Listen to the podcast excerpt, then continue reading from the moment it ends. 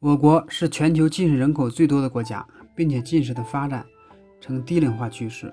我国青少年近视患病率的逐年增加，八大城市和地区在校青少年的近视率已达到了百分之五十到六十，有的重点高中在青少年近视率更达到了百分之八十到九十。目前近视高发，为了控制近视发展或者不戴眼镜，很多家长啊就把低浓度的阿托品当做了神药。那么它到底是否有神奇的效果呢？阿托品可能的药物不良反应，首先呢，它可引起瞳孔散大、畏光、视物模糊；再一个，引起眼压升高。有高眼压或者青光眼风险的患者啊，禁止应用阿托品。少数人可能引发过敏性结膜炎、过敏性睑缘眼的可能。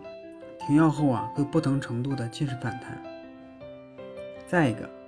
有可能会视网膜或视神经的光损伤，对睑板腺和泪腺的影响，有可能还需要进一步再研究。使用低浓度的阿托品的注意事项，目前呢，低浓度的阿托品控制近视还在临床的研究阶段，对于阿托品的临床应用还有些争议。我国的药监局还没有批准生产用于儿童近视控制的低浓度的阿托品滴眼液。国际上的经验一般推荐低浓度的阿托品连续应用两年。所以建议在儿童近视期发展较快的时期才可以应用。其次啊，需要在临床资质的医疗机构和医生的密切监控下使用。使之前呢，要测量眼压、调节饥渴功能等。对于眼压高、调节饥渴能力低下的患者，也仅仅禁止使用。综上所说，低浓度的阿托品可以延缓近视的进展，但是不是用来治疗近视的。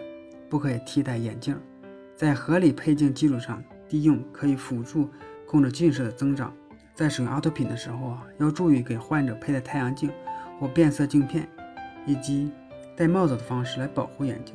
对眼压要监控，如果出现口干舌燥、心跳过快的情况呢，要及时的注意。